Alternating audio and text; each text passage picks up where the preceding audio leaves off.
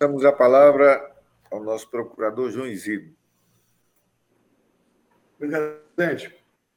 É, senhor presidente, neste processo, é, a análise técnica evidencia uma única irregularidade, que é uma diferença no valor de R$ 36.609,19, é, quando comparado o estoque patrimonial é, do fundo com o que está registrado no sistema GRP, que é o Sistema de Gestão de Recursos Públicos do Estado do Acre.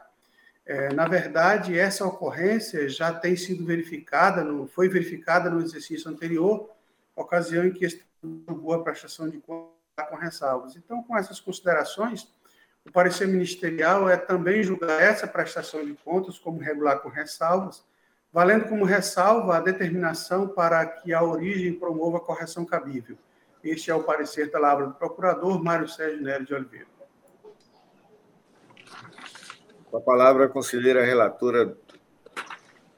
Obrigada, Excelência. Com o mesmo entendimento da área técnica e do órgão ministerial, o meu voto nesse processo é pela aprovação da prestação de contas do Fundo Orçamentário Especial de Estudos Jurídicos da Defensoria Pública do Estado do Acre, exercício de 2019, o responsável, senhora Roberta de Paula Caminha Mello, considerando a regular com ressalva, valendo como essa ressalva a divergência entre o valor da conta estoque do balanço patrimonial e o saldo do relatório de movimentação de almoxarifado, GRP, no montante de R$ 36.609,19, infringindo o que preceitua os artigos 94 a 97 da 4.320-64.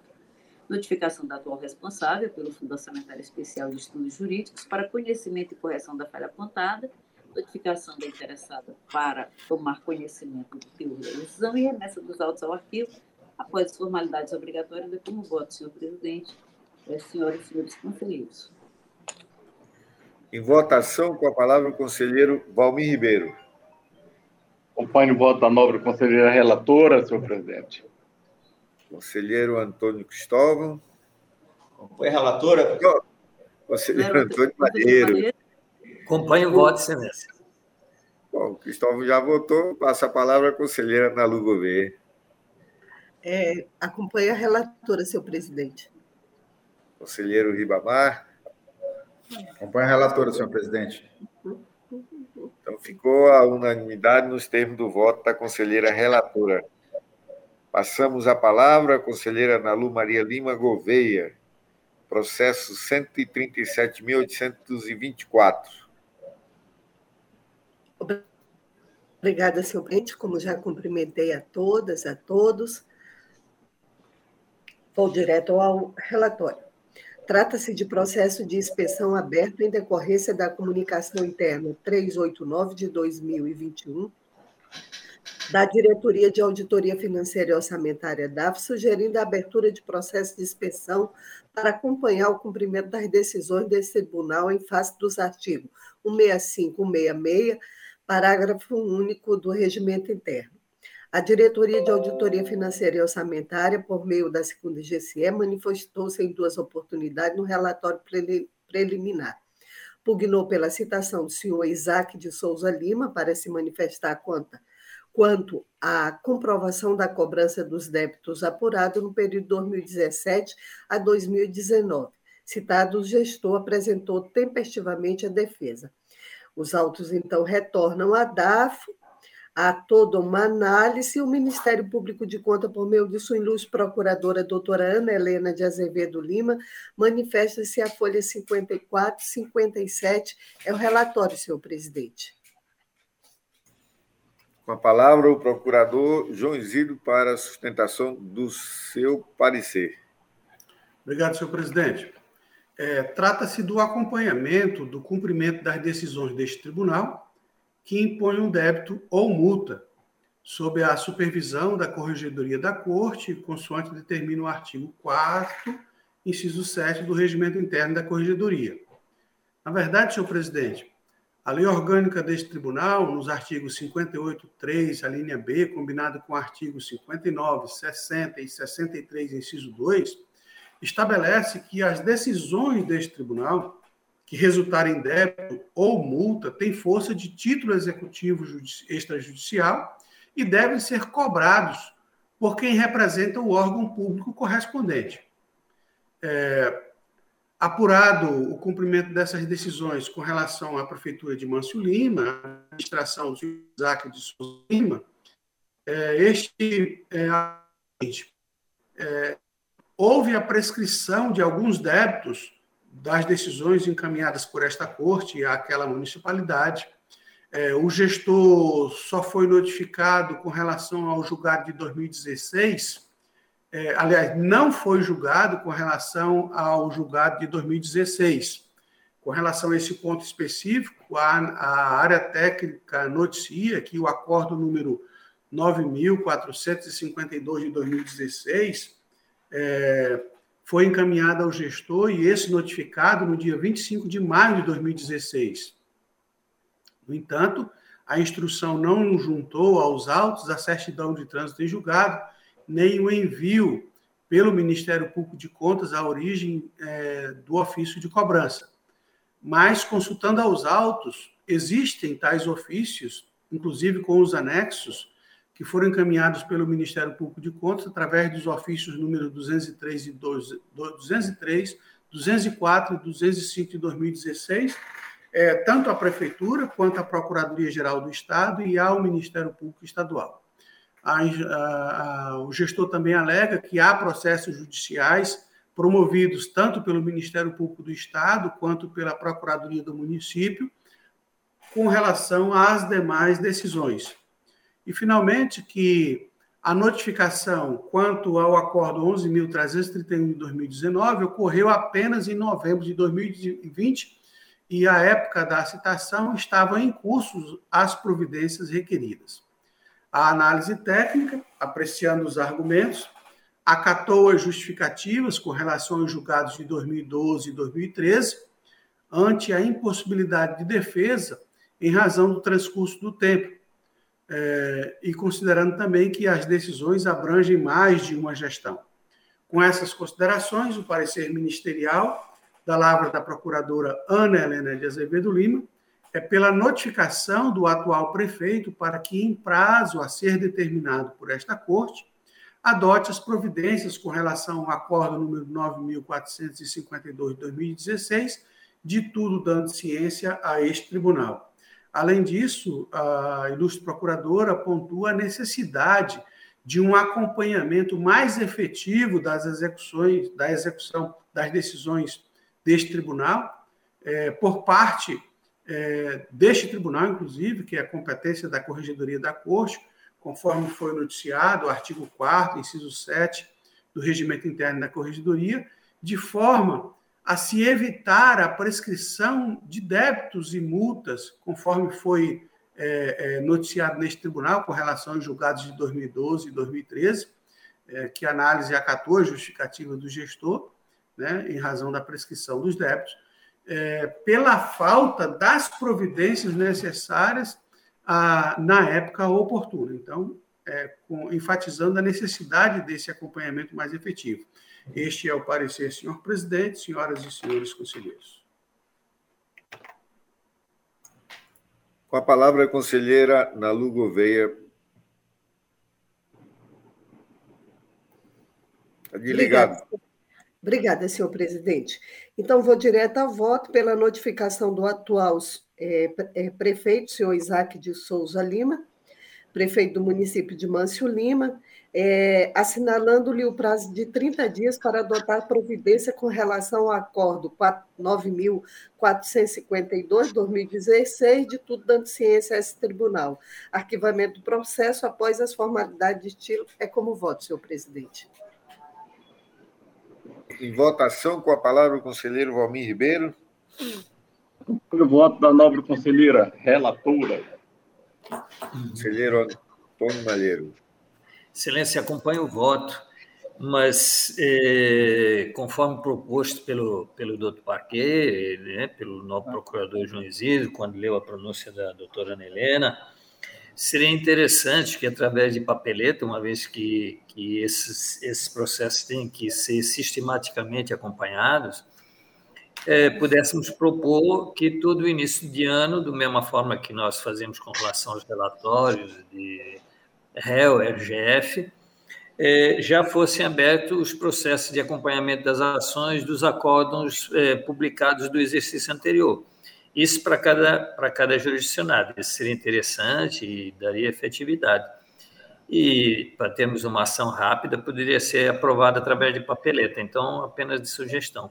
Acompanhe o voto da nova relatora. Eu posso colocar a sugestão no voto, senhor presidente. Que ótimo. Não tem problema, acho ótimo. Perfeito, perfeito. Conselheiro Antônio Cristóvão, seu voto. Nesse sentido, senhor presidente, eu acompanho a relatora na íntegra. Conselheira Dulce. Com a relatora, excelência. Conselheiro Ribamar. Com a relatora, presidente.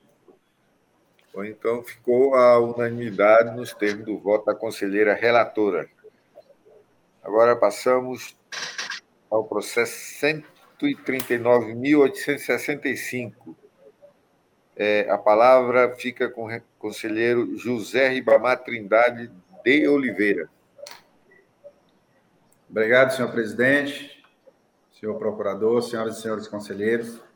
Trata o presente processo de pedido de revisão autuado a partir da comunicação interna número 646 de 2017 da DAF, em face da decisão contida no acordo 266 de 2015 da primeira Câmara desta Corte, exarada no, nos autos do processo número 19.940 de 2015.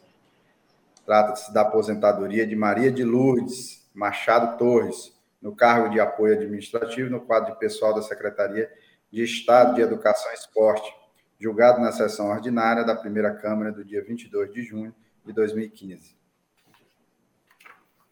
Na comunicação interna, a diretora da DAFO, à época, informa que a servidora Maria de Lourdes Machado Torres recebia o valor de R$ 53,73 referentes ao adicional de, de titulação, no percentual de 5% da referência 7. E com o reenquadramento na referência 8, a partir da Lei Complementar Estadual número 274/2014, a vantagem pessoal de titulação foi suprimida a quarta inspetoria analisou as informações e os documentos apresentados pelo e emitiu relatório constatando que o percentual de 5% de adicional de titulação foi mantido, obedecendo o disposto no artigo 46, a linha C, parágrafo 4 da Lei Complementar Estadual número 274 de 2014, conforme demonstrado nas fichas financeiras da servidora aposentada. O Ministério Público, por meio ilustre, do seu ilustre procurador, Dr. Mário Sérgio Nery de Oliveira, manifestou-se a folha 36. É o relatório, senhor presidente. A palavra o nosso procurador João Isidro. Obrigado, senhor presidente. É, conforme o senhor viu, eh, senhor presidente, é, esse processo visa a unificação da jurisprudência da Corte, consolidada no sentido de que as vantagens pessoais dos servidores da educação do Estado é, após o advento da Lei 274 de 2014, eles deveriam permanecer é, como vantagem pessoal nominalmente identificada. E isso não ocorreu com a aposentadoria da servidora Maria de Lourdes Machado Torres, é, que tinha, antes do, do reenquadramento é, ocorrido decorrente da Lei 274 de 2014, um, um, é, um adicional de titulação no valor de R$ 53,76, equivalente a 5% de sua remuneração. É, o pedido foi feito pela Diretoria de Auditoria Financeira e Orçamentária deste tribunal, quarta, através da quarta Inspetoria Geral de Controle Externo, é, considerando que o julgado dessa aposentadoria foi objeto do Acórdão 266 de 2015 da primeira Câmara, publicado em 5 de agosto de 2015. É, a análise, a instrução do feito, noticia que, apesar da decisão do tribunal, o Acto Previdência é, manteve o adicional é, é, como vantagem pessoal, conforme provam as fichas financeiras da servidora acostadas às folhas 17 barra 19. Com essas considerações, o parecer ministerial da Lavra do Procurador Mário Sérgio Nery de Oliveira é preliminarmente, pelo não conhecimento do pedido, uma vez que a diretoria de auditoria financeira e orçamentária desse tribunal não é parte legítima para formular. Não sendo esse o entendimento é, da Corte, no mérito, pelo arquivamento do processo, em razão de que a providência requerida já foi efetivada pela origem. Este é o parecer, senhor presidente, senhoras e senhores conselheiros.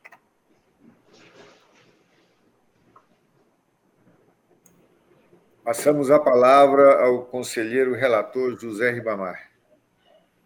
Obrigado, senhor presidente.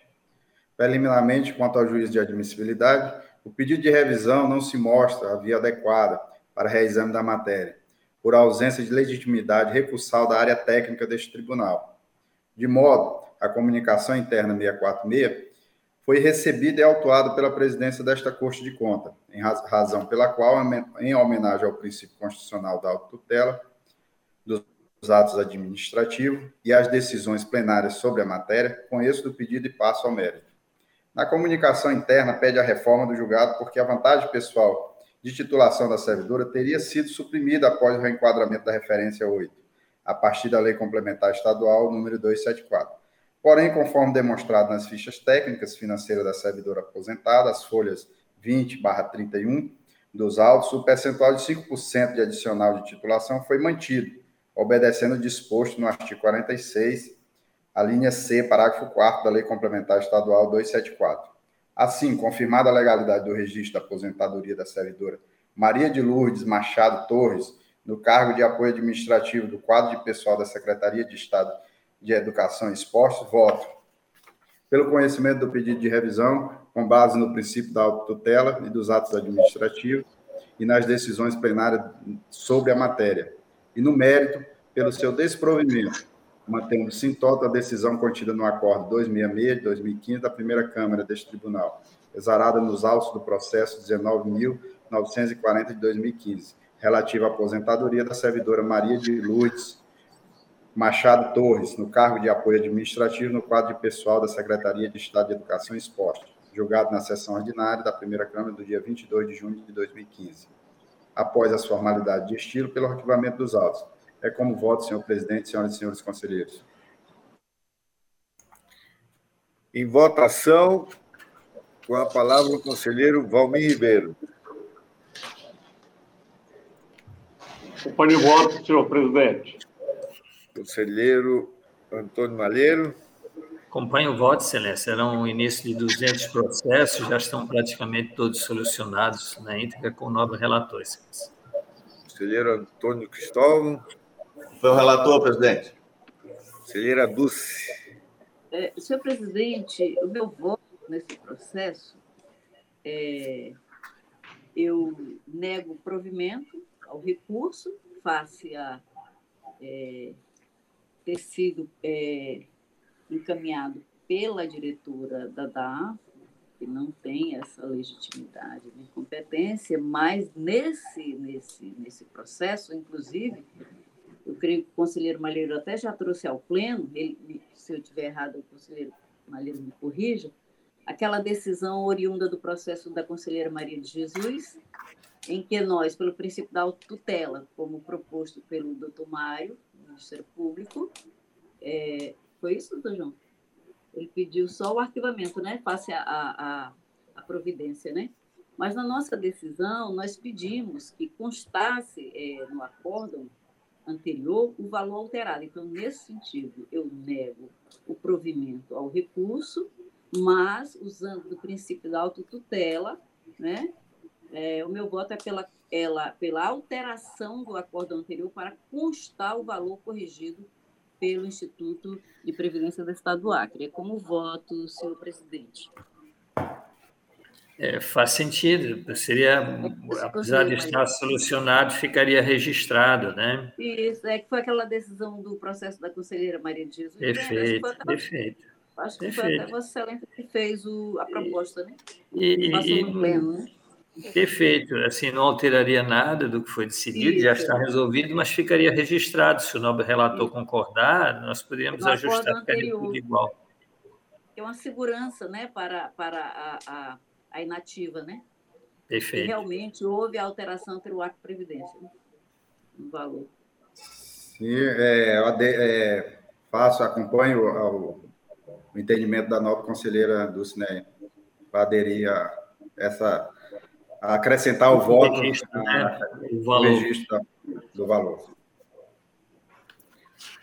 Conselheira Nalu Gouveia. Inclusive, senhor presidente, era importante a gente poder encaminhar para cada gabinete essa decisão, porque aí a gente já fica com. Poderia pedir para a Érica, é, Érica, encaminhar essa decisão para todas. as. Para a Érica disse? Foi o conselheiro Malheiro, acho que fez a redação? É, ou foi o conselheiro Malheiro ou foi a conselheira Maria de Jesus que fez a, a redação dessa alteração. Mas voto na íntegra com o relator, tá? A conselheira Maria de Jesus entrou, ela tem a Conse... Bom. Presidente, a conselheira Maria de Jesus está, poderia contribuir com a gente? É, só informando? É, ela, ela acessou, mas ela caiu de novo. Mas eu creio que, que, que ela poderia. Conselheira Jesus, a senhora pode nos ajudar com essa informação? Sim. Se o presidente me permitir falar? Sim. Posso, presidente? Claro. É, então, foi um, um, voto meu, onde eu pedia simplesmente o arquivamento, e houve essa discussão no pleno, acho que a conselheira Nalu pediu vistas, e uhum. quando trouxe, eu aderi e terminou que o acordo foi, foi produzido por mim, é, alterando, porque naquele, naquele caso, o acordo recorrido não constava o valor. Isso. Certo? Na, naquele caso, o acordo não tinha o, o valor do, dos proventos. É, é não, não sei se, se neste mesmo acordo também não consta. Então, por isso, aderi e no acordo ficou a decisão de que a gente alteraria para constar o valor dos proventos. Valor final, né? Já isso, valor final do, dos proventos, porque é, essa também é uma, uma prática nossa, de que em todos os acordos de aposentadoria a gente faz, faz constar os valor, o valor dos proventos, até porque ele serve para a questão do, do INSS, né, da compensação. Isso, é. Perfeito, Obrigada. É isso mesmo. É, então, foi isso. Não constando o valor no acordo recorrido, a gente está pedindo essa, essa alteração. Aí, mas se já consta, então não, não é não, preciso. Nem, conselheira, mas se constar ainda no acordo recorrido, porque aí, no caso, ele ficaria com um valor menor. Então, mesmo assim, eu acredito que a gente iria precisar alterar para constar o último valor feito a correção do acto de previdência. Isso ainda que tenha. Por isso que vai ter a correção no acordo é, recorrido. Bom, então ficou a unanimidade nos termos do voto do conselheiro relator, né? O conselheiro José Ribamar permanece com a palavra com o processo 131.948. Obrigado, presidente. Trato o presente processo da prestação de contas da Superintendência Municipal de Transporte e Trânsito, RD Trânsito, exercício 2018, apresentada tempestivamente, que teve como gestor o senhor Gabriel Cunha Fornec, super, superintendente nesse período. O orçamento inicial da Superintendência Municipal de Trânsito foi de R$ 17.658.295, sendo alterado no decorrer do exercício para R$ 26.5.860,41. As despesas empenhadas, liquidadas e pagas no exercício foram de R$ 23.716.030,25 resultando num superávit na execução orçamentária de dezesseis centavos. A inspetoria analisou toda a documentação apresentada, emitindo relatório técnico apontando falhas e irregularidades. O gestor foi devidamente citado e apresentou defesa no prazo legal, conforme se depreende da certidão emitida pela Secretaria das Sessões. Após a análise das justificativas dos novos documentos apresentados pelo gestor, a inspetoria emitiu relatório conclusivo às folhas 648 e 656, concluindo pela desaprovação das contas em face de a defesa não ter sanado as seguintes irregularidades. A ausência de confirmação do saldo transferido para o exercício seguinte, registrado no balanço financeiro, no valor de R$ 852.598,03. O não encaminhamento do comprovante de pagamento das guias das guias previdenciárias, demonstrando regularidade no recolhimento do INSS referente à competência de agosto de 2018, no contrato 88 de 2017, e a competência de julho de 2018, no contrato 86 de 2017, descumprindo o artigo 63 da Lei Federal 4.320. O Ministério Público, por meio do seu juiz procurador-chefe, doutor João Isidro de Melo Neto, pronunciou-se as folhas 663 a 664. É o relatório, senhor presidente. Com a palavra, o nosso procurador João Isidro para a sustentação do seu parecer. Obrigado, senhor presidente. É, a instrução noticia nestes autos as seguintes irregularidades. Primeiro, a não comprovação de parte do saldo transferido para o exercício seguinte no valor de R$ 852.598,03 é, em razão do gestor não ter enviado os extratos e conciliações bancárias comprovando a existência dessa quantia. É, em segundo lugar, porque é, não consta o pagamento do, do INSS referente à competência é, de 2018, tanto do contrato 88-2017, quanto do contrato 86-2017, ambos firmados com a Coperserg. O primeiro referente a, a, ao fornecimento de 25 serventes e o segundo referente ao fornecimento de agente de portaria. Em suas alegações, o gestor afirma que os extratos e conciliações bancárias que comprovam o saldo transferido para o exercício seguinte foram enviados na prestação de contas da Prefeitura de Rio Branco, é, em razão dos recursos serem movimentados na conta única do Tesouro. A instrução confirma a existência desses documentos na prestação de contas da Prefeitura, mas informa que o processo está pendente de instrução complementar. Analisando esse fato específico, o Ministério Público de Contas atesta a compatibilidade das informações é, e a exatidão do saldo é, informado. Com isso, estaria sanado essa questão da comprovação do saldo para o exercício seguinte. E com relação ao não recolhimento é, do INSS nas competências de agosto de 2016, referente aos dois contratos com a Coperseg, é, a instrução noticia que os contratos foram objeto de rescisão unilateral pela administração no mês de junho de 2019, exatamente por causa de inadimplência da contratada, dentre estas, o não recolhimento de encargos. É, ou seja, a autarquia agiu proativamente em defesa do interesse público. Com essas considerações, o parecer ministerial é considerando regular a prestação de contas ora analisada. Este é o parecer, senhor presidente, senhoras e senhores conselheiros. É, com a palavra o conselheiro relator José Ribamar. Obrigado, presidente. Meu voto também é no mesmo sentido, por julgar regulares as contas da Superintendência Municipal de Transporte e Trânsito, RB Trânsito, referente ao exercício 2018, de responsabilidade do senhor Gabriel Cunha Fornec, com fundamento no artigo 51, inciso 1 da Lei Complementar Estadual número 38 de 93. Após as formalidades de estilo, pelo arquivamento dos autos, é como voto, senhor presidente, senhoras e senhores conselheiros. Em votação, com a palavra o conselheiro Valmir Ribeiro. Acompanho o voto, nobre conselheiro relator, senhor presidente. Conselheiro Antônio Malheiro. Excelência, nessa mesma linha, até porque a ausência de confirmação de saldo a partir do dia 13 de maio, agora um mês atrás, no processo do Fundes, é, número 138.835, onde deixou de ser apresentados os extratos da fundação de R$ 1.064.074,01, que nós julgamos regular com ressalva, deixou de ser uma exigência é, de regularidade.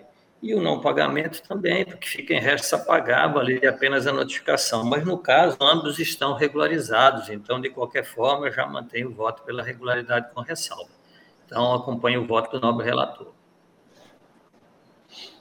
Conselheiro Antônio Cristóvão. Da mesma forma, senhor também, senhor presidente, o mesmo entendimento do conselheiro Malheiro. Conselheira Dulce. É, eu voto com o relator, mas eu entendi, conselheiro Malheiro, que o voto do relator foi só regular. Eu queria que ele confirmasse, relator, conselheiro Ribamar. É regulares, conselheiro, porque foi constatado a, dentro dos autos não que houve. Isso, não teve perfeito, ressalva. Perfeito, perfeito, sem ressalva. Acompanhe o voto. Conselheira Nalu. Com o relator, senhor presidente. Acompanho o voto do relator. Então, ficou a unanimidade nos termos do voto do conselheiro relator. A prestação de conta é regular. É, continua com a palavra, conselheiro José Ribamar, com o processo 137.213. Senhor presidente, ouvido o Ministério Público e os nobres pares, eu gostaria de julgar junto o item 14 e o item 15 da pauta, por tratar-se da, do mesmo, a mesma denúncia. São dois certames diferentes, mas os questionamentos, o questionamento é o mesmo e, é, e, é, e o município é o mesmo.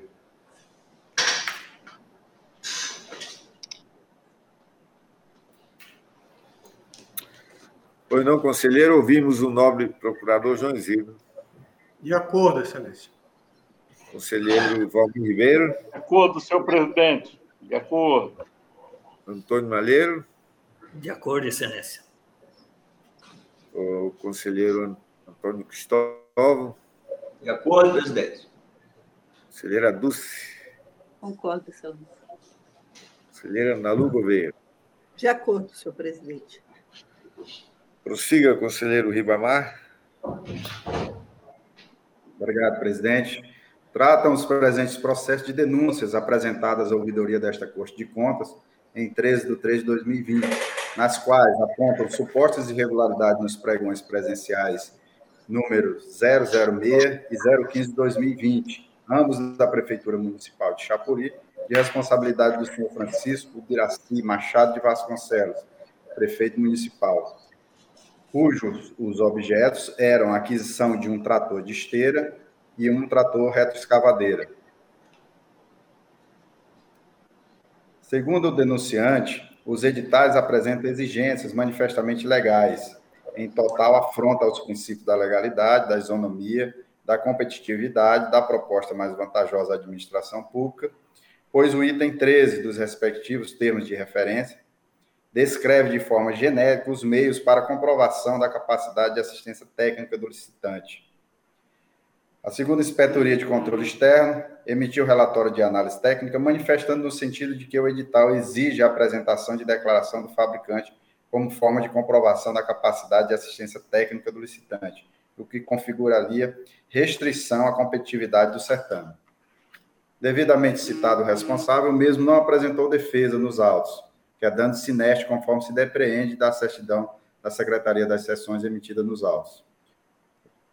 O Ministério Público, por meio do seu ilustre procurador, doutor Mário Sérgio Nery de Oliveira, manifestou-se nos autos. É o relatório, senhor presidente. Passamos a palavra ao nosso procurador João Isidro. Obrigado, senhor presidente. É, senhor presidente, nos dois processos, os dois processos, conforme se ouviu, tratam-se de denúncia. É, o denunciante é o, é o mesmo, o senhor Paulo Henrique, que não tem qualificação nos autos.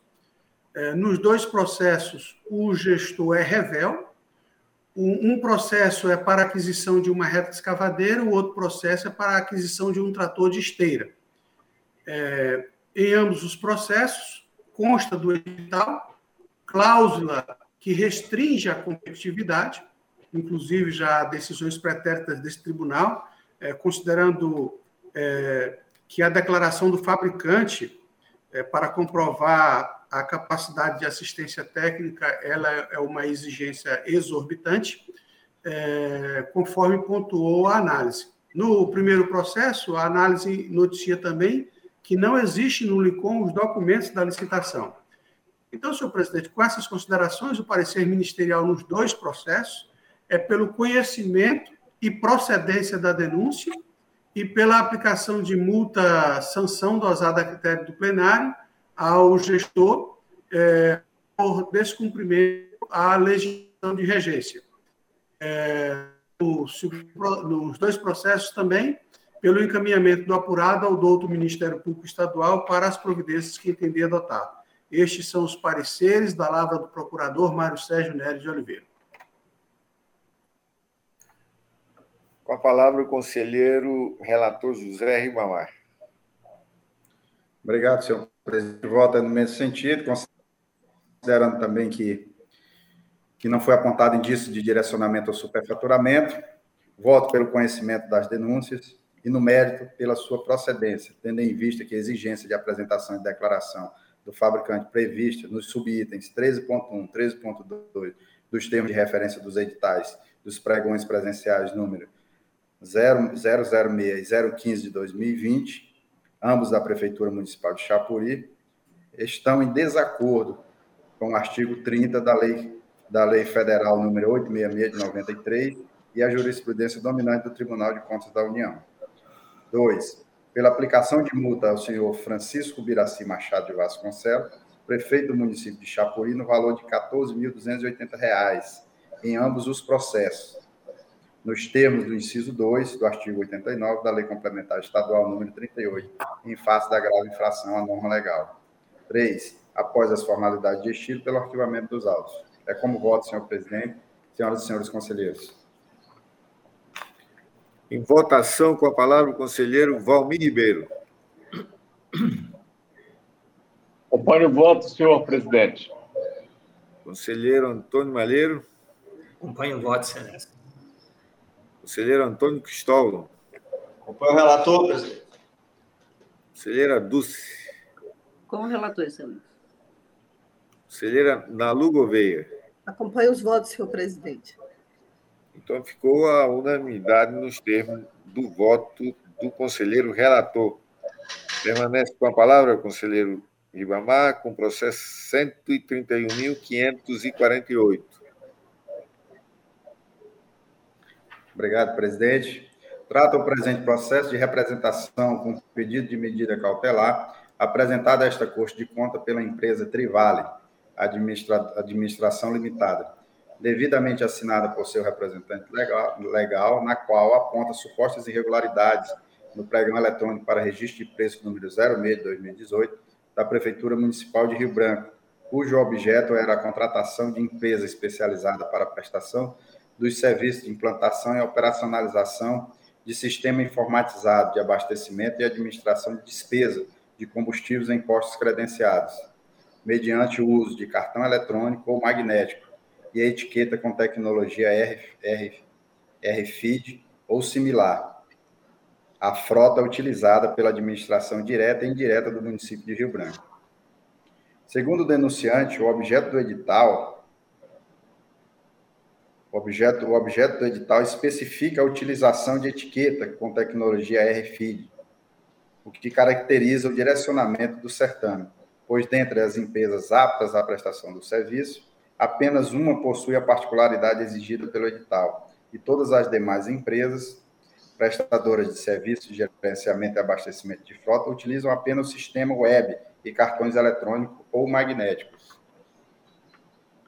Em sede de medida cautelar, requer a suspensão do pregão eletrônico para registro de preço número 06 de 2018, até que a questão de méritos da representação seja resolvida. O grupo de trabalho do Lincoln emitiu relatório de análise técnica, as folhas 228 a 236, manifestando no sentido de que a exigência de cartão eletrônico ou magnético conjuntamente a etiqueta de tecnologia RFID não caracteriza especificação exorbitante, havendo pelo menos mais uma empresa no mercado que oferece a mesma tecnologia. O presente processo veio por redistribuição em 26 de janeiro de do, de, do corrente ano conforme certificado pela Secretaria das Seções das Folhas 252. O Ministério Público, por meio da sua ilustre procuradora, doutora Ana Helena de Azevedo Lima, manifestou-se as folhas 247 a 249. É o relatório, senhor presidente. Passo a palavra ao nosso procurador, João Isidro. Obrigado, senhor presidente.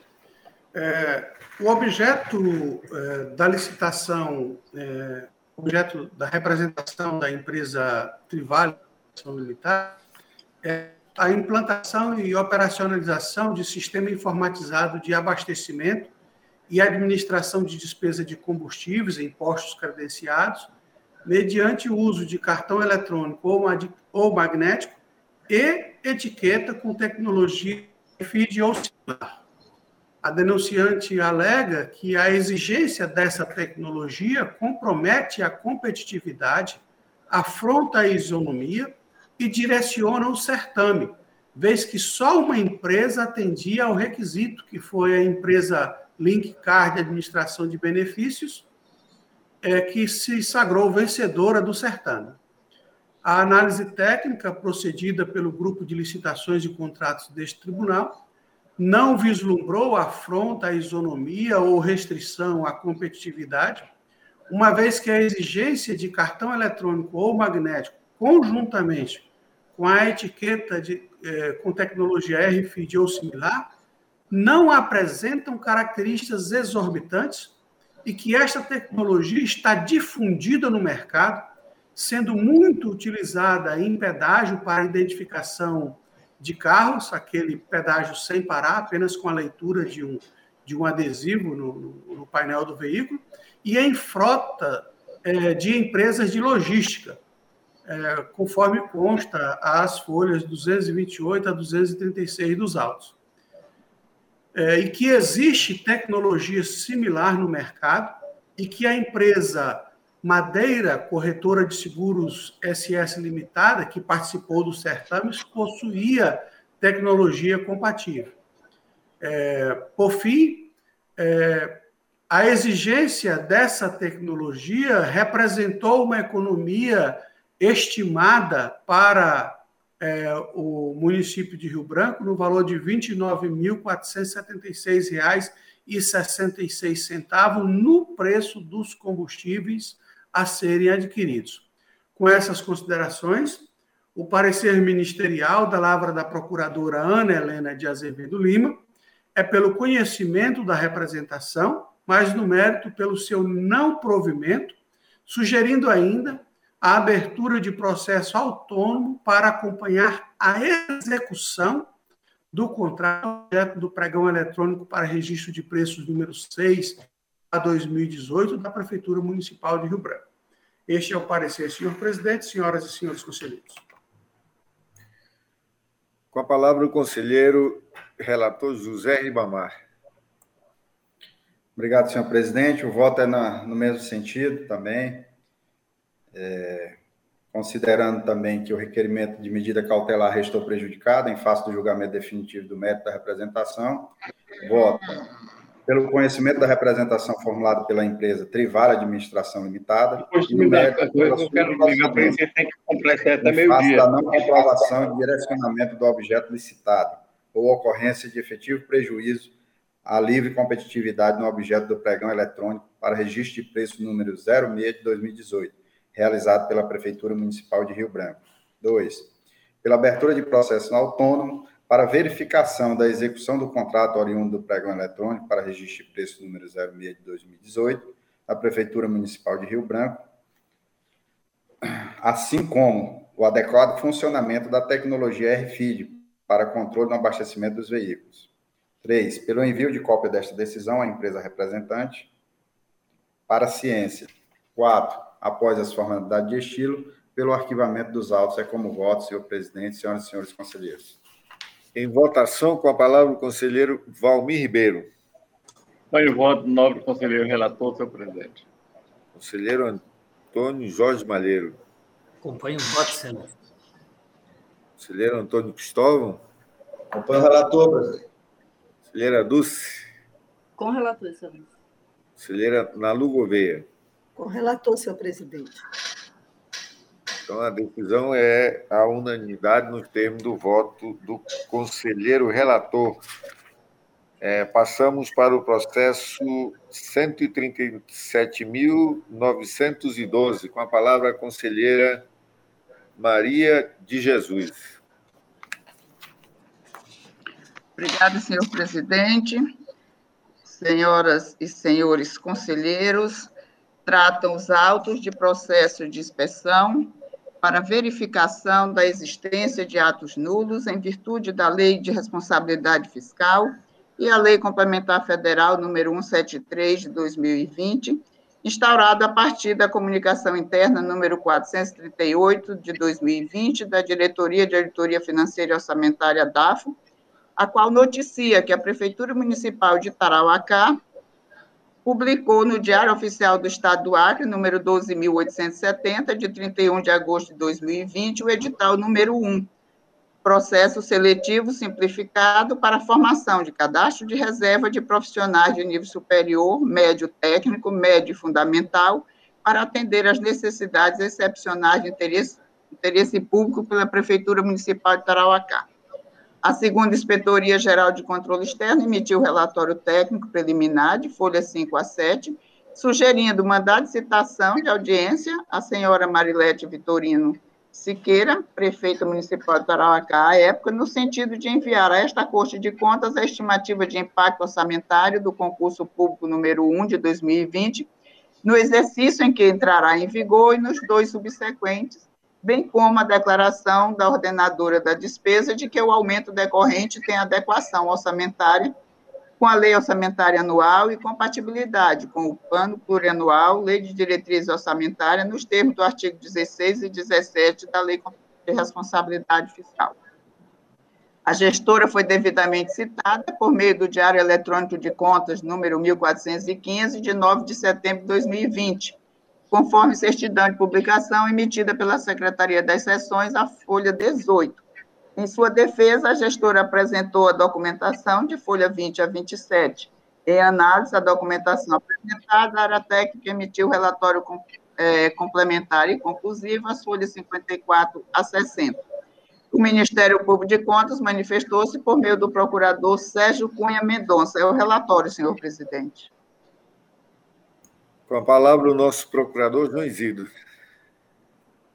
Obrigado, senhor presidente. Trata-se de expediente da Diretoria de Auditoria Financeira Orçamentária deste tribunal, noticiando a publicação do edital eh, de concurso público número 1 de 2020 da Prefeitura de Tarauacá, eh, cujo objeto era a, a seleção de profissionais para cadastro de reserva de nível superior, nível médio técnico, nível médio fundamental é, é, para atender necessidades de excepcional interesse público do município.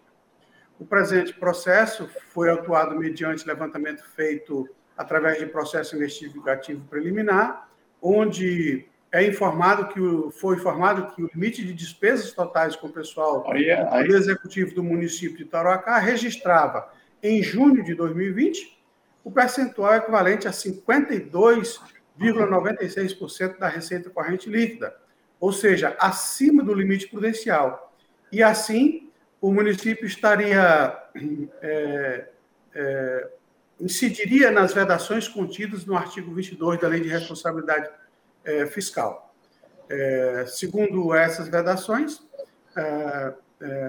e também o que estabelece o artigo 7 da Lei Complementar Federal número 173 de 2020, a análise preliminar sugeriu à audiência da prefeita para que apresentasse informações, principalmente eh, os documentos que comprovassem eh, a existência de estimativa de impacto orçamentário eh, e financeiro para fazer face às contratações no exercício em que se daria a, as contratações e nos dois subsequentes. E que também acostasse a declaração da ordenadora de despesa, afirmando que o aumento decorrente nas despesas totais com pessoal tinha uma adequação na lei orçamentária anual, na lei de diretrizes orçamentárias e no plano plurianual. Tudo conforme o que preceitua os artigos 16 e 17 da lei de responsabilidade fiscal. Devidamente citada, A senhora Marilete Vitorino de Siqueira apresentou a defesa de folhas 25/27, onde argumenta que o concurso em questão objetivava a formação de cadastro de reserva, tendo em vista que o município de Tarauacá firmou acordo com o Poder Judiciário do Estado do Acre em 2018 para a realização de concurso público para servidores do quadro efetivo, estando desde a data de acordo com essa é, pendência a ser sanada. A dúvida é que é possível o concurso, não pode haver contratação nos 50 dias que é das eleições. A Lei Complementar Federal 173 de 2020, que autoriza é, o concurso somente para reposição de vagas que ocorrerem no quadro efetivo. Assim, a, a lei acima citada, em seu artigo 8, inciso 5, prevê a possibilidade da realização do concurso público se tratando de reposição de vagas. O que veda é somente a contratação de, de, de, de novas pessoas até 31 de dezembro de 2020 de implementar, concurso 01/2020 estaria prejudicada, tendo em vista que o concurso é para cadastro de reserva, ou seja, na medida que surgirem as vagas, ocorreriam as convocações. Da mesma forma, estaria prejudicado o cálculo é, da despesa total de pessoal para o exercício de 2022, quando estaria em vigor o prazo para as contratações, vista que somente o encerramento da calamidade, em 31 de dezembro de 2020, é que o prazo começará a fluir. Além disso, somente após o encerramento do mandato será possível efetivar as contratações. É, apresentou ainda demonstrativo atualizado do percentual de despesa total com o pessoal, afirmando que estas estão no patamar correspondente a 49,86% da receita corrente líquida. Por fim, ressaltou que o certame não ocasionará nenhum aumento de despesa é, no ano de 2020 ou no ano de 2021, tendo em vista que as contratações só podem ser efetuadas a partir de 2022, exceto quando se tratar de reposição de vagas que venham a ocorrer é, durante o exercício de 2021, o que não acarretará aumento da despesa total de pessoal. É, o relatório conclusivo de folha 54/60 é, onde a segunda IGCE informa que, em consulta ao CIPAC, o índice apurado é, no segundo quadrimestre de 2020, com relação às despesas totais da municipalidade, eram de 51,21% da receita corrente líquida e não 49,86%, como informou a defesa. De qualquer forma, o percentual apurado é, não impediria novas contratações, uma vez que estão abaixo do limite prudencial, ou seja, abaixo de 95% do valor máximo estabelecido é, para a espécie. A segunda GCE alerta que a discussão principal se dá em relação ao fator temporal, visto que o artigo 21 do diploma legal afirma que ser nulo de pleno direito o ato que resulte aumento de despesa com o pessoal nos últimos 180 dias é, do final de mandato do titular de poder ou órgão referido no artigo 20, inciso 2. E que o ato que resulte aumento de despesa com o pessoal, que prevejam parcelas a serem implementadas em períodos posteriores ao final do mandato, que é o inciso 3, também seria nulo. Porém, considerou que o simples lançamento do edital, por si só, não gera aumento de despesas os atos de contratação ainda não se confirmaram. Eis que a edição do ato não gerou despesas, já que não houve contratação, não sendo ilegal, nem afronta os princípios que regem a administração, a administração pública. Diante de todo o exposto, a área técnica concluiu que a simples publicação do edital não gera o aumento de despesa de pessoal, apenas cria, no máximo, uma expectativa enquanto que a lei prevê efetivo aumento de despesa de pessoal. E no caso em debate, não houve aumento, pois não houve convocação. Recebi eletronicamente o feito em 20 de abril de 2021. As análises realizadas neste processo tiveram como base o artigo 7 da Lei Federal número 173 de 2020, que estabeleceu o Programa Federativo de Enfrentamento ao Coronavírus, SARS-CoV-2, Covid-19, é, ao, que altera a Lei Complementar 101, de 4 de maio de 2000, e dá outras providências, que, por sua vez, alterou os artigos 7 e 65 da Lei de Responsabilidade Fiscal.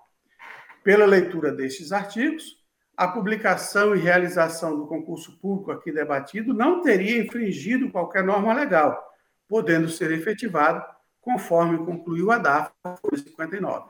Entretanto, não foi levado em consideração o que dispõe o artigo 8 da Lei Complementar Federal 173 de 2020, que estabeleceu, abre aspas, na hipótese de que trata o artigo 65 da Lei Complementar número 101, de 4 de maio de 2000, a União, os estados, o Distrito Federal e os municípios afetados pela calamidade pública decorrente da pandemia da Covid-19 ficam proibidos até 31 de dezembro de 2020, de 21, realizar concurso público, exceto para reposição de vacâncias previstas no inciso 4, fecha aspas. Por sua vez, o inciso 4 estabelece a proibição de, abre aspas, admitir ou contratar pessoal a qualquer título, ressalvadas as reposições de cargos de chefia, direção e assessoramento, não acarreamento de despesas, as reposições decorrentes de vacâncias de cargos efetivos ou vitalícios, fecha aspas. A redação do artigo é ambígua, pois dá a entender que o concurso público poderia ser realizado apenas após demonstrar vacância dos cargos, o que deveria ser demonstrado já na abertura do edital. Porém, em casos de cargos com rotatividade alta de servidores ou cuja vacância pode comprometer os serviços públicos essenciais, principalmente na área de saúde, segurança e ação, não é de bom que somente após a vacância é que se faça o concurso. Assim, apesar das críticas a esse modelo, a realização de concursos públicos apenas para cadastro de reserva nessas áreas supriria a necessidade da administração pública em atender a população. Uma leitura mais extremista do dispositivo legal acarretaria, acarretaria em considerar nulo todo o certame, independente da vacância posterior de cargos públicos. Ademais, conforme noticiou a própria Prefeitura em sua defesa, até o final de 2021, as contratações seriam realizadas para reposição de vagas, estando estas liberadas após 2022. Ante o exposto, este Ministério Público de Contas opina pelo reconhecimento da regularidade do concurso público número 1 de 2020 da Prefeitura Municipal de Tarauacá, ressaltando que a nomeação de candidatos até 31 de dezembro de 2021 somente poderá ser feita para suprir vacância de cargo público no período, nos termos do que no artigo 8 inciso 4 e 5 da Parlamentar Federal número 173 de 2020, ou pós 1 de janeiro de 2022, desde que cumprido todos os requisitos legais aplicáveis à espécie. Este é o parecer da Lavra do procurador Sérgio Cunha Mendonça. Passamos a palavra à conselheira Maria de Jesus. Obrigada, Excelência. Então, assim, considerando tudo que foi bem exposto pelo nobre procurador, é, minha proposta de voto é no sentido de reconhecer a regularidade do certame, recomendar a atual gestora da Prefeitura Municipal de Tarauacá para que se abstenha de promover as nomeações de servidores com fundamento no concurso público número 1 de 2020 até 31 de dezembro de 21, exceto se para suprir vacância de cargo público nos termos do que preceituam os incisos 4 e 5, artigo 8 da Lei número 173 de 2020, ou após 1 de janeiro de 2022, desde que cumpridas as demais exigências legais aplicáveis à matéria. Notificar a senhora Marilete Vitorino de Siqueira, prefeita municipal de Tarauacá à época, para conhecimento da decisão proferida, determinar a DAFO que acompanhe esta decisão e após a formalidade de estilo pelo arquivamento do feito. É como propõe o senhor presidente, senhoras e senhores conselheiros. Obrigado, nobre conselheira. Em votação, com a palavra o conselheiro Valmir Ribeiro. Voto com a nobre conselheira relatora, senhor presidente. Conselheiro Antônio Malheiro. Acompanho o voto, excelência. Conselheiro Antônio Cristóvão. Está ligado o microfone, conselheiro? Hum.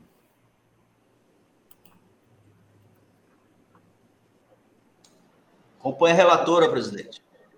Conselheira Dulce. Com a relatora, excelência. Conselheira Nalu Gouveia. Acompanha a relatora, senhor presidente. O voto do conselheiro José Ribamar. Acompanha a proposição de voto, senhor presidente. Então, ficou a unanimidade nos termos do voto da conselheira é, relatora. É, passamos para o processo da nossa, para os processos da nossa relatoria e aí solicitamos a condução do trabalho ao nosso conselheiro Antônio Cristóvão. Obrigado, senhor presidente. Continuando a pauta, passamos ao processo 138.723, que tem como relator Sua Excelência o presidente Ronaldo Polonca, que eu passo a palavra.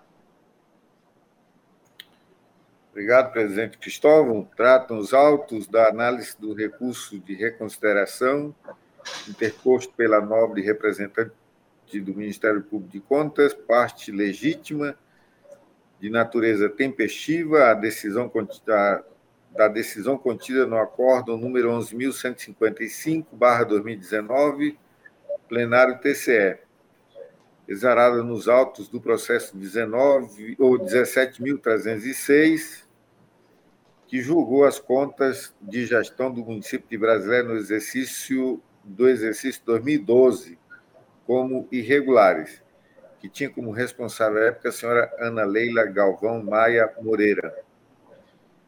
Análises técnicas, as folhas 20/36 concluiu pelo conhecimento do presente recurso e no mérito pela improcedência das alegações do nobre da nobre representante do Ministério Público de Contas, mantendo é, o, o acordo, né, o inteiro teor do acordo 11.155/2019, plenário TCE.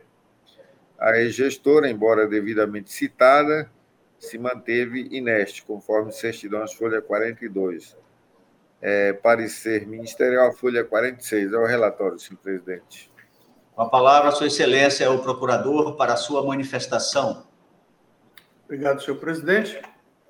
É, esta Corte de Contas, ao apreciar a prestação de contas da Prefeitura Municipal de Brasileira, exercício de 2012, gestão da senhora Ana Leila Galvão Maia, julgou irregulares as contas de gestão em razão do excesso de despesas totais com o pessoal, tanto do município quanto do Poder Executivo, mas não condenou a gestora a devolução da quantia de R$ 6.738,72 é, relativos a diárias sem aprovação documental, sob o argumento de se tratar de quantia de pequena monta.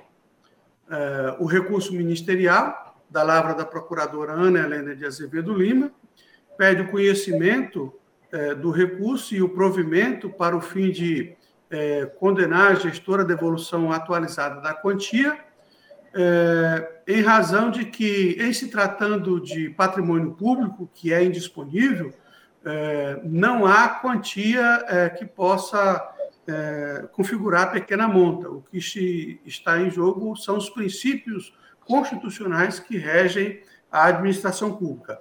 É, atuou como fiscal da lei neste processo o procurador Sérgio Cunha Mendonça, que é, confirma a, a, a, os fundamentos da, da proposta da doutora Ana e pede o conhecimento e provimento do presente recurso. Este é o parecer, senhor presidente, senhoras e senhores conselheiros. Obrigado, nobre procurador. Uma palavra, Sua Excelência, o presidente Ronaldo Polanco, para o seu voto. Compulsando os autos, verifica-se que o recurso interposto pela nobre representante do Ministério Público de Contas o fundamenta sobre o argumento de que julgou as contas irregulares da gestão em face de ter ultrapassado os limites de gasto com o pessoal do município e do Poder Executivo. Apesar disso, deixou de condenar a responsável ao ressarcimento de R$ 6.378,72 relativo a pagamentos de diárias, sem a devida comprovação documental, a pretexto de que o valor é de pequena monta e que não houve a apropriação indevida. Portanto, o único ponto incontroverso aqui, segundo o recorrente, seria de que não se aplicaria a tese do, da, do valor de pequena monta. Inicialmente salientamos, de acordo com o Supremo Tribunal Federal, o princípio da insignificância. Deve ser analisado observando a presença dos seguintes vetores: Primeiro, mínima ofensividade da conduta do, do agente. Segundo, ausência total da periculosidade social da ação. Terceiro, ínfimo grau de reprobabilidade do comportamento. E quarto, inexpressividade da lesão jurídica ocasionada. Destacamos ainda que na instrução do processo 17.306, que é a prestação do exercício 2000 2012, nada se apurou quanto à ofensividade da conduta da prefeita à época, bem como restou comprovado a ausência total de periculosidade social da ação, bem como o ínfimo grau de reprovabilidade do comportamento da gestora e, finalmente, o ato impugnado não causou nenhuma lesão jurídica, assim como assim correta foi a aplicação do princípio da insignificância pela nobre relatora, relatora do acordo recorrido. Aqui eu transcrevo os argumentos da recorrente, assim como se manifestou a área técnica, os dois. E, diante disso, e em face das constatações acima, e considerando que não restou demonstrado atos de má-fé da ex-gestora, muito menos o presente recurso não apresenta elementos novos aos fatos já examinados e julgados nesta Corte de Contas. Nesse sentido, é, não houve dano ao erário, então, nosso voto. Aqui cabe lembrar que 2012 é aquele período de alagação da, da cidade brasileira, né? foi é, é, praticamente um período muito crítico no, no município. É, ante o exposto, aí o nosso voto é pelo conhecimento do recurso e no mérito seja julgado improcedente, mantendo-se assim integralmente o aresto recorrido. Pela notificação da senhora Leila Galvão Maia Moreira, prefeita à época, sobre o resultado deste julgamento e, finalmente, pelo arquivamento dos autos. É o nosso entendimento, senhor presidente, senhoras conselheiras e conselheiros. Obrigado, nobre relator. Em votação, conselheiro Valmir Ribeiro. Acompanho o do relator, senhor presidente. Conselheiro Antônio Malheiro. É, acompanho o voto, excelência. Conselheira do Cine Benício. Com relator, excelência. Conselheira Nalu Maria. Com relator, senhor presidente. Conselheiro José Ribamar. Acompanho o nobre relator, senhor presidente. Aprovado por unanimidade no termo do voto do nobre presidente, conselheiro Ronaldo Polanco, que continua com a palavra agora com o processo 138.688. Senhor presidente, eu retiro de pauta esse processo. Retirado da pauta o processo. Passamos ao processo 126.774. Senhor presidente, depois de ouvir o nobre procurador João Isidro e os, as conselheiras e conselheiros, eu gostaria de julgar aqui em bloco os processos da ordem da pauta do 20 ao 28. Pois não, senhor presidente, já dada é, a anuência dos novos conselheiros em processos anteriores, Vossa Excelência julgará em bloco os processos da pauta do número 20 ao 28 da pauta. Com a palavra ao presidente Ronald Polanco.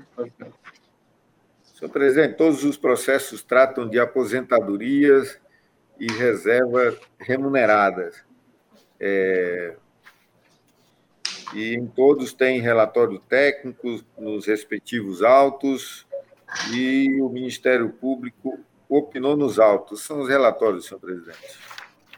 A palavra, Sua Excelência, ao nobre procurador, para a sua manifestação. Obrigado, senhor presidente. É, Trata-se é, do, dos processos de aposentadoria de Maria Rosilene Lima Brilhante, no cargo de agente administrativo, grupo 3, referência 8 da Secretaria de Gestão Administrativa. É, Maria José Jesus Cavalcante, professora P2, 30 horas, classe 2, referência J, da Secretaria de Estado de Educação e Esporte. José Alves do Nascimento, é, médico veterinário, referência 10 do IDAF. Marta Liane Lima Pires da Silva, assistente jurídico, grupo 5, referência 20 da Secretaria de Gestão Administrativa.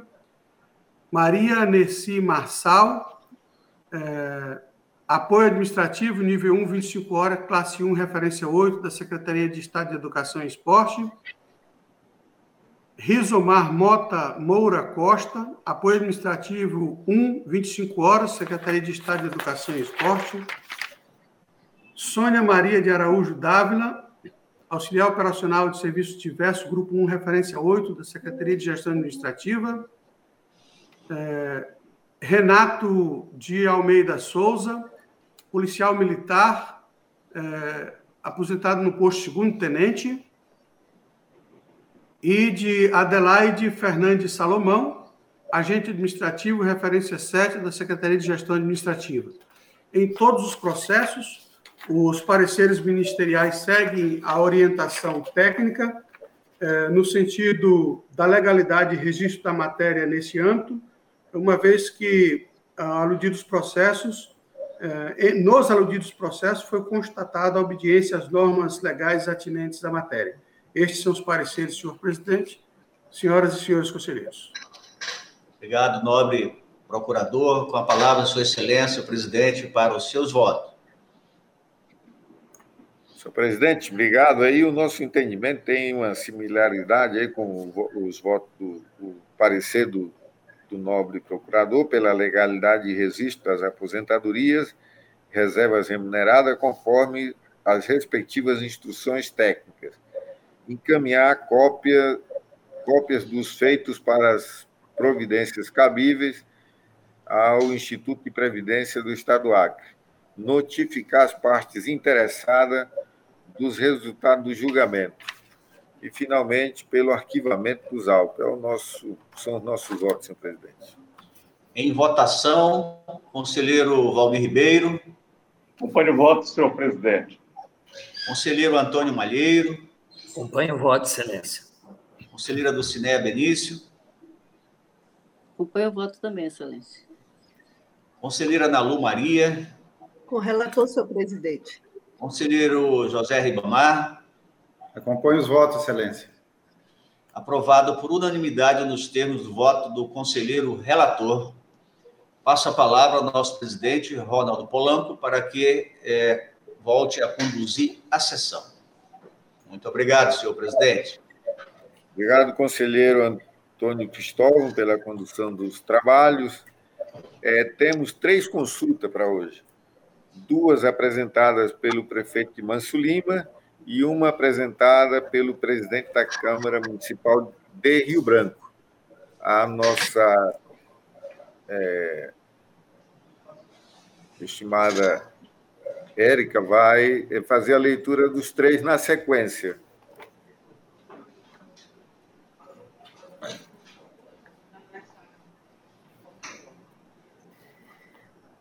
Primeira consulta, apresentada pelo presidente da Câmara Municipal de Rio Branco, senhor Manuel José Nogueira Lima. ela traz os seguintes questionamentos.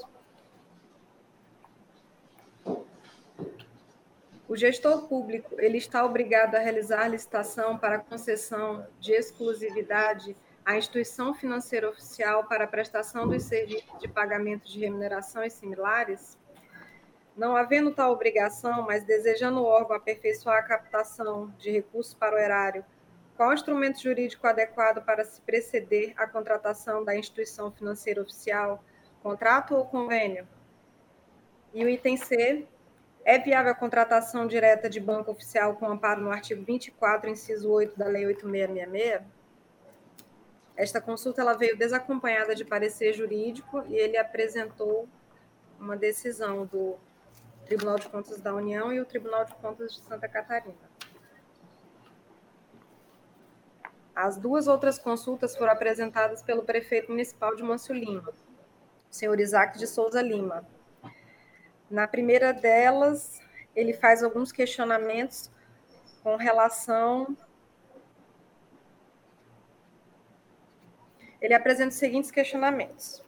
Um, é possível, ainda em 2021, que haja o pagamento de abono salarial aos professores da rede municipal de ensino, frente às imposições da Lei Complementar 173/2020, sem que ocorra penalidades ao município e ao gestor? 2. Em caso de negativa para o item anterior, há possibilidade de aprovação de lei para o referido abono ainda este ano, mas para pagamento no exercício 2022? Ela veio desacompanhada de parecer jurídico. A segunda consulta do prefeito, ela fala a respeito de acumulações e traz os seguintes questionamentos. Há algum impedimento legal para a acumulação simultânea do cargo de professor municipal, 25 horas, licenciado para desempenho de mandato classista na função de presidente sindical, com o cargo de professor estadual 30 horas e mandato eletivo de vereador? 2. Em caso de possibilidade do acúmulo listado no item anterior, sob o argumento de que seja possível, desde que haja possibilidade de horário, compatibilidade de horários, o fato de os mandatos eletivos de presidente sindical e de vereador demandarem compromisso em quaisquer turnos, ante a necessidade de atendimentos e sessões diversas, não implicaria na necessidade de dedicação exclusiva e consequente incompatibilidade de horários? 3. Há algum impedimento legal para o acúmulo tríplice de valores, sendo eles o recebimento das duas remunerações relativas aos cargos de professor, acrescido do recebimento do subsídio mensal de vereador. E quatro, em caso de impossibilidade de acúmulo de cargos ou de valores, o servidor deveria licenciar-se sem remuneração de um dos cargos efetivos ou deveria renunciar permanentemente a algum dos mandatos eletivos? Ela também veio desacompanhada de parecer jurídico.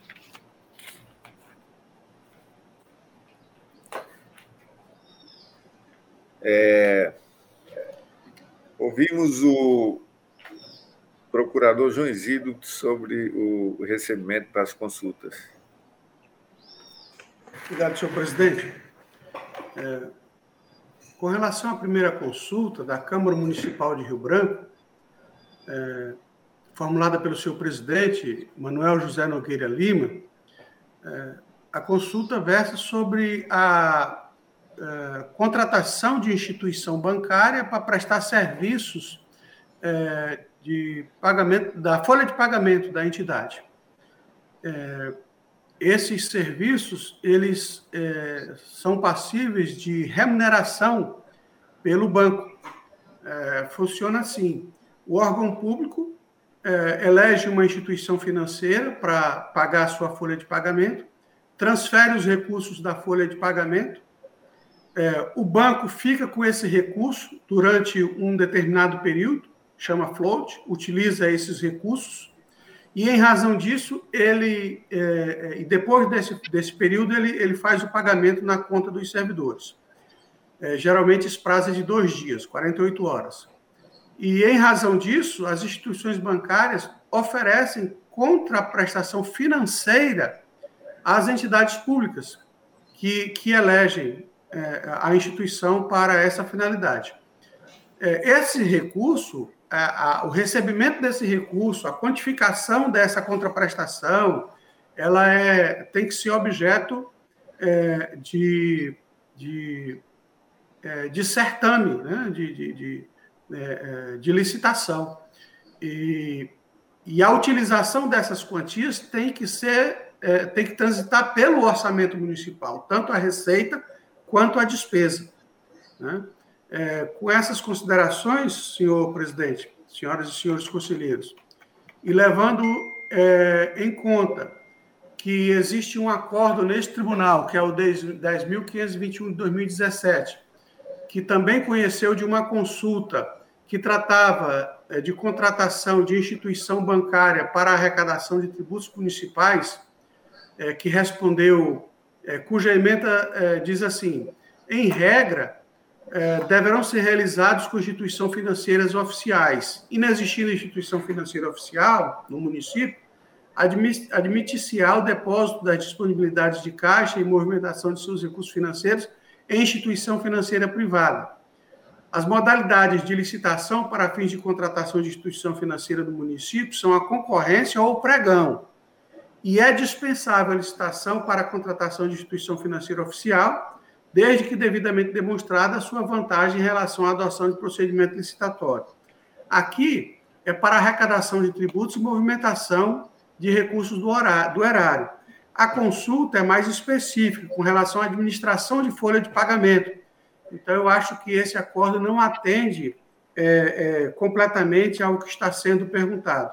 Então, com essas considerações, o parecer ministerial quanto a essa consulta é pelo conhecimento e resposta em tese. Com relação à consulta formulada é, pelo prefeito de é, Lima, o senhor Isaac de Souza Lima, na primeira consulta, é, se refere ao pagamento de abono salarial aos professores no exercício de 2020, levando-se em conta a proibição de aumento de despesa total com pessoal é, constante da Lei Complementar 173 de 2020, que, inclusive, é, é, é foi objeto de, de decisão em processos julgados hoje nessa sessão. o, o prefeito questiona se é possível pagar em 2021. E, em caso negativo, se ele pode aprovar a lei que prevê esse abono em 2021 para pagamento em 2022, levando-se em consideração que este é o último ano de mandato do prefeito. Então, existem normas específicas a respeito disso, tanto com relação aos últimos 180 dias de mandato, com relação, como também com relação a deixar despesa para serem assumidas pelo, pelo, pelo uh, prefeito seguinte. É, nesse caso, é, o prefeito não, não acostou é, qualquer documento, não acostou parecer da, do órgão de consultoria jurídica local, trata-se de caso concreto, então, com relação a essa consulta, o parecer ministerial é pelo não conhecimento. A segunda consulta, também da Prefeitura de Manso Lima, também assinada pelo prefeito Isaac de Souza Lima, trata do acúmulo remunerado de cargos é, de, de é, dois é, de, de, de servidor do quadro efetivo municipal, que ocupa dois cargos de professor um na rede estadual, de 30 horas, e outro na rede municipal, de 20 horas, e também é, está licenciado do cargo municipal para exercer é, é, é, cargo de direção sindical e, concomitantemente com tudo isso, ainda é vereador. Então, o, o prefeito pergunta se há impedimento legal nessa acumulação, se é possível, em razão da compatibilidade de horários, é, o exercício de dois mandatos eletivos, um de dirigente classista e outro de mandato eletivo de vereador, juntamente com os cargos de professor, um licenciado e outro não, é, recebendo remuneração por todos eles. É, se essa, se, se não seria incompatível, né, em razão é, de eventual dedicação exclusiva desses mandatos eletivos, e também questiona se há impedimento legal para essa tríplice acumulação de valores. e que, caso não seja possível a acumulação, se o, o servidor deveria licenciar-se de algum desses cargos sem remuneração ou do, de algum dos, car dos cargos efetivos ou dos cargos eletivos. Né? É, essa consulta também não foi acompanhada de parecer jurídico, trata de caso concreto, né? mas com relação a essa consulta, existe decisão pretérita da Corte de Contas é, que trata da matéria. É, existe o Acordo 10.464 de 2017, que trata da acumulação de cargo de vereador com outros cargos. Tem um processo agora que eu não me recordo é, qual foi o acordo, mas o relator foi o conselheiro Antônio Malheiro, e que tratava-se de tríplice acumulação de cargo de vereador com outros cargos, é, dois cargos de professores. E também foi respondido. Naquela ocasião, o relator considerou que não se tratava de tríplice acumulação, uma vez que um é mandato eletivo e os outros dois são cargos técnicos mas de qualquer forma já existe decisão do tribunal que acredito que responda à questão formulada pelo prefeito. Então, com relação a essa última consulta, é, sugiro que o tribunal responda é, é, com o encaminhamento dessas consultas que foram formuladas ao tribunal. Estes são os pareceres, senhor presidente, senhoras e senhores conselheiros. Com a palavra o conselheiro Valmir Ribeiro.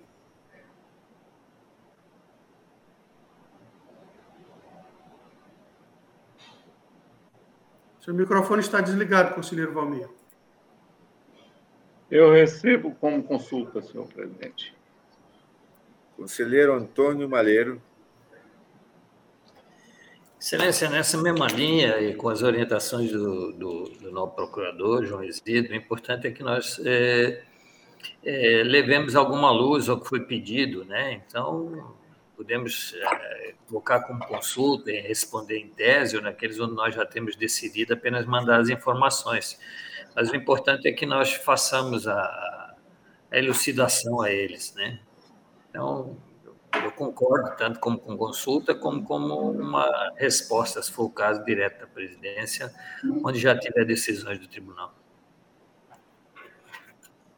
Pois não, conselheira, inclusive a, a Érica já tem, já verificou, não, não existe ainda nenhuma situação respondida. Vai ter que... Então, ótimo. Então, como consulta, né?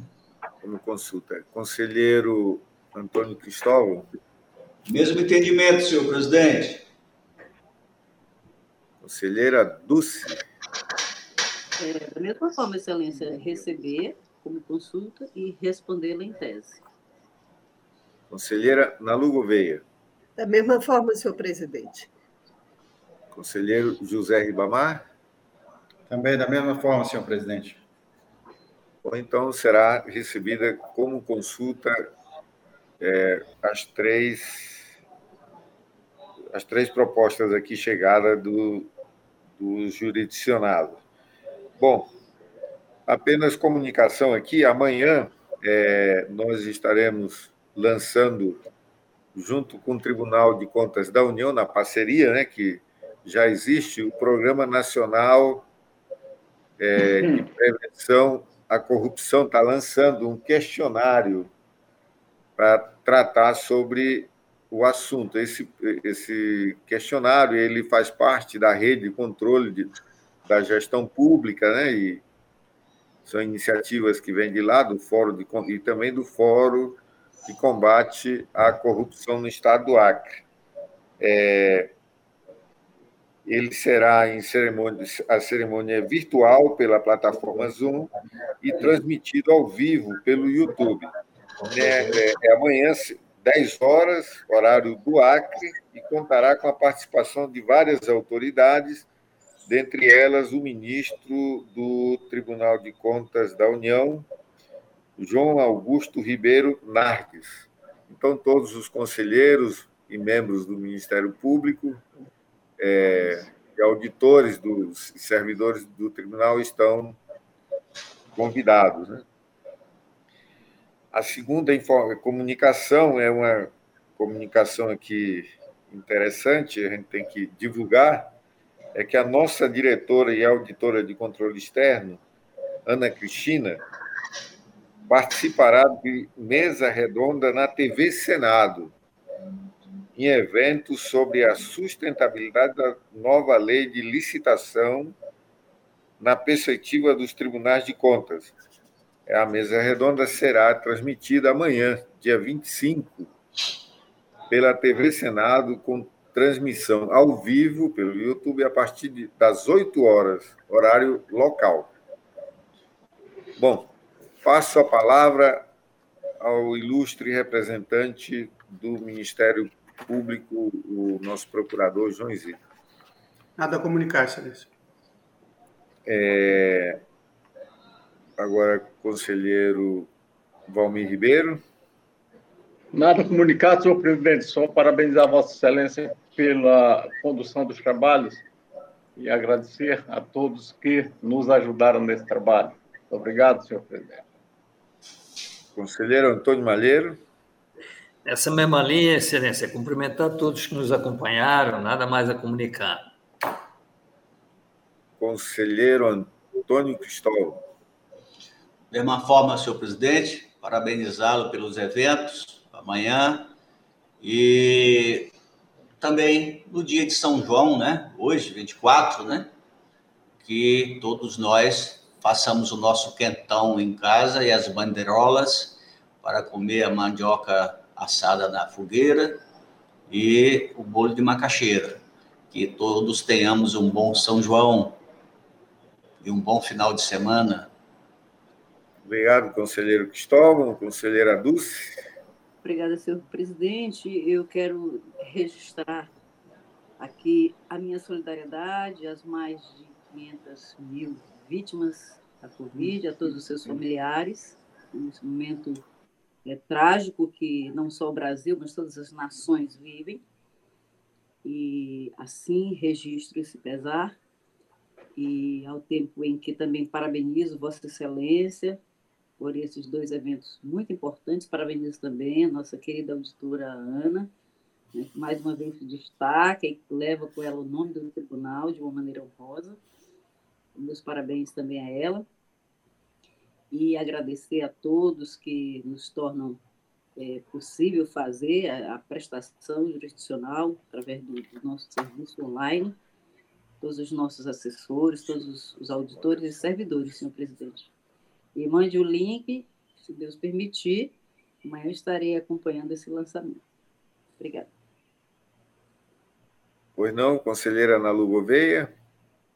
Senhor presidente, eu também quero parabenizar pelos eventos. É, quero também aqui deixar um forte abraço e minha admiração pela Ana. Ana, ela dá palestra no Brasil todo, todo. A Ana é um quadro maravilhoso que o Tribunal de Contas do Acre tem. E, e é uma parceira da Escola de Contas, uma parceira mesmo. Tem sempre dado palestra nos municípios, aqui para os auditores, para os assessores, para todo mundo. Então, é, meu, meus parabéns pela Ana e nos representa muito bem. É, também parabenizar o Odaí e o Rony. Ontem nós tivemos, dia 22, nós tivemos uma conversa muito boa, é, da, apresentando os sistemas, na verdade, dois sistemas, o CICAP e o, e o LICOM, e houveram muitas sugestões, mais de 36 pessoas participaram. agradeço a participação da Ana e do Malheiro também, e de todos os auditores um evento que a escola está é, é, colocando, porque muitas vezes a gente tem vários sistemas, mas não é conhecido por todos. Então, foi muito boa a participação. Também no dia, é, no dia 21 a 25, o Valdeci, nosso querido Valdeci, outro excelente auditor, ele foi dar um curso aos bombeiros bombeiros, é, é, é, e esse curso foi presencial. Então, ele foi muito homenageado, vieram documentos agradecendo, então, muito obrigada pelo Valdeci também, nessa, na questão da gestão patrimonial. Muitos municípios, muito, muitas secretarias pedindo esse curso, e o Valdeci tem nos ajudado muito. Tirou foto com os bombeiros, os bombeiros fizeram saudação ao Tribunal de Contas. É, também é, eu já coloquei a questão do, do do, do, Fundeb, e a escola vem de venta e poupa é, trabalhando na questão da, da qualificação.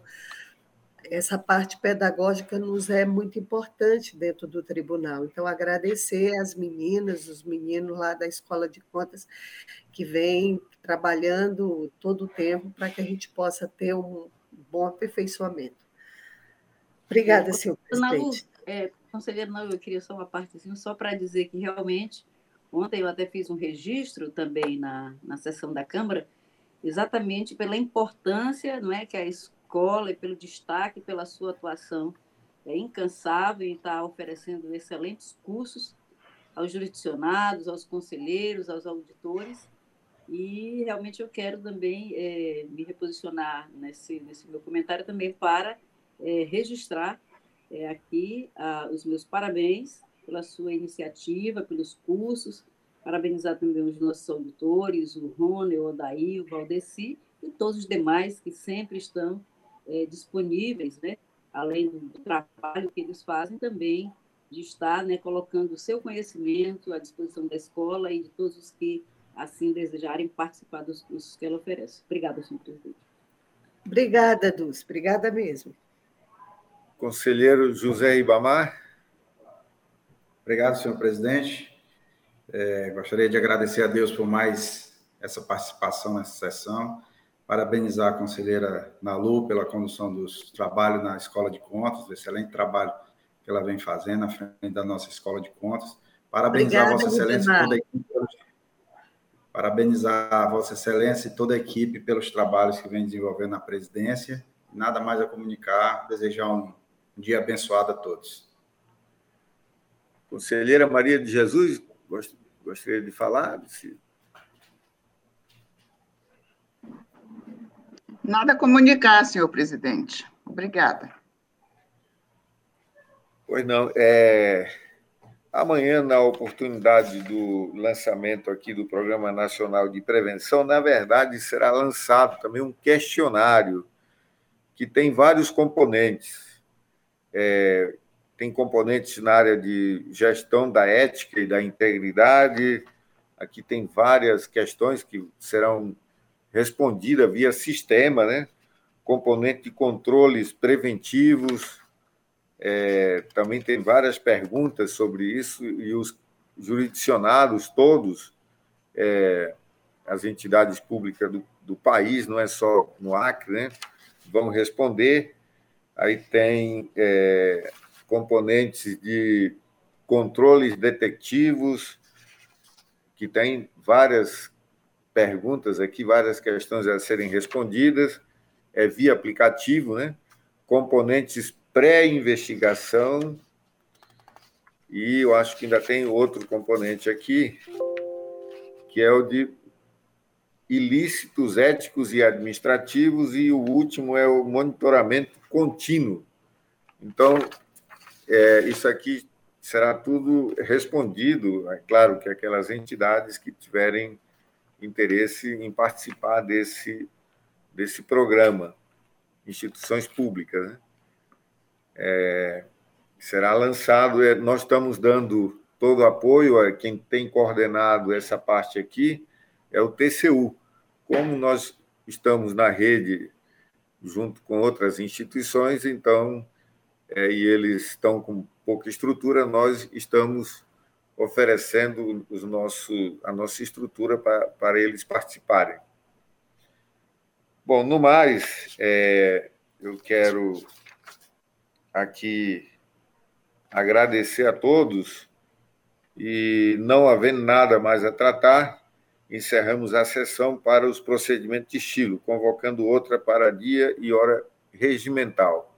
Está encerrada a sessão.